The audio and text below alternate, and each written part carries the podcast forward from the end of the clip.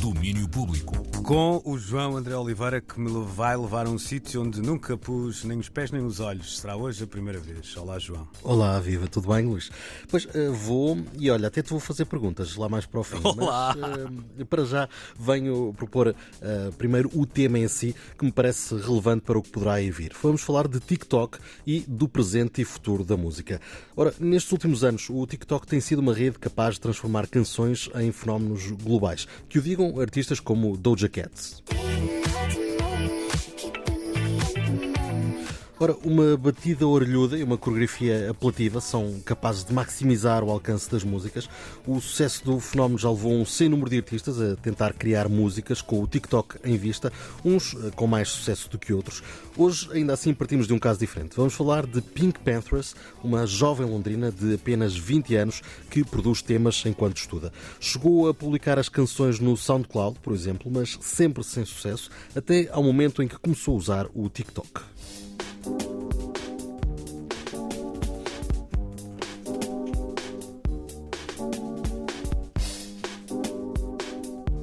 Músicas como esta Pain chegaram ao mundo inteiro através da rede e transformaram o Pink Panthers num fenómeno com um milhão de fãs no TikTok.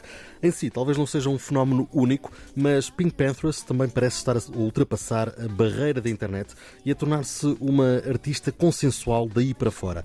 Charlie XCX já revelou ser grande fã e entrevistou-a na BBC Radio 1.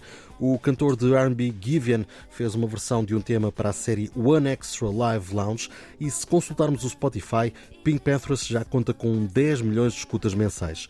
E os fãs não estão só na internet, já andam, por exemplo, eh, pelas ruas. Pink Panthers is that girl. She's the voice of the generation. She is the hottest girl on the scene right now. It just gives like a 2000 feel to it, like a throwback feel. I've never really heard a sound quite like it. I would say garage musician. Pop drum and bass. Yeah, pu- yes. Yeah, Yeah. pop drum and bass. The songs are so short as well, like they're super catchy. not only the sound of TikTok, but like quarantine culture. She's a lockdown queen. Very mysterious, I'd say. She's Gemma. Gemma Walker, Gemma that's what I know of her. Aqui uma série de pessoas entrevistadas pelo canal ID da Vice. Os próprios fãs não sabem muito sobre ela, sabem que se chama Gemma Walker, dizem ser a rainha do lockdown e têm dificuldades em intectar com um género. E faz sentido, na verdade. Um pouco de, de pop, de drum and bass, de jungle garage, um pouco de tudo no som de Pink Panthers. Tudo isto com uma mera mixtape editada e de características bem próprias. To Hell With It tem uma tracklist com 10 canções e apenas 18 minutos. Isto, fazendo as contas, dá pouco mais de minuto e meio por música. Esta Notice I Cry, por exemplo, tem apenas 1 minuto e 22 segundos. It